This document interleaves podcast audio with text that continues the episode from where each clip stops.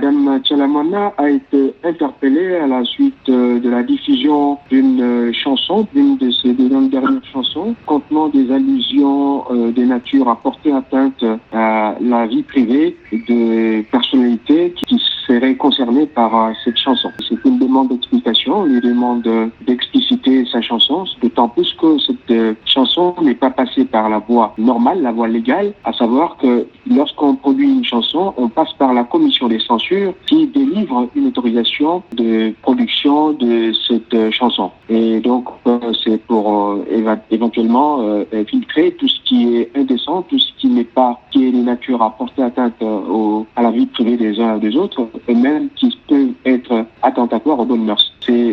On a constaté que cette chanson est diffusée alors qu'il n'est pas passé par ce créneau-là. Et par ailleurs, tout semble indiquer que ça porte atteinte à la dignité et à la vie privée des, des personnalités. La chanson a été impersonnelle et parle d'un étudiant euh, qu'un professeur fait passer des classes. C'est la raison pour laquelle elle a fait l'objet d'une simple interpellation. Il n'y a aucune information judiciaire qui soit ouverte à sa charge, quitte à ce que elle, elle, en fait, elle a produit quelque chose en violation de la réglementation sur les, la commission, les prérogatives de la commission des censures. Et combien de temps restera-t-elle en détention?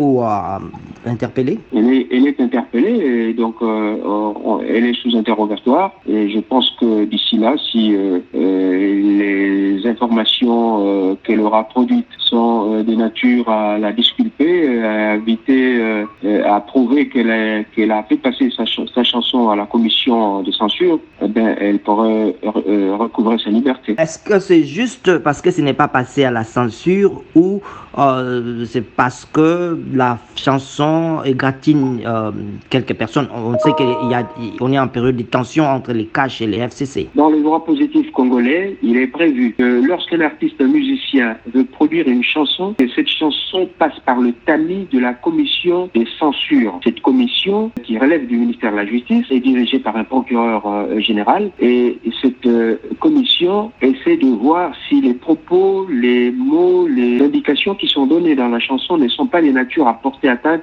à la vie privée, à la dignité des gens et aux bonnes mœurs. C'est un passage obligé. Cela a été le cas par exemple d'un artiste très connu, Kofi Olomide, qui avait vu euh, ses œuvres être censurées et lui-même a fait l'objet de poursuites judiciaires qui l'ont même amené à passer des périodes d'une arrestation préventive dans une maison de correction, plus exactement au centre de Makala. Apparemment, les autorités ont constaté au niveau de la commission des censures que tel n'a pas été le cas de la chanson qu'elle a mise sur le marché, la raison pour laquelle on l'a interpellée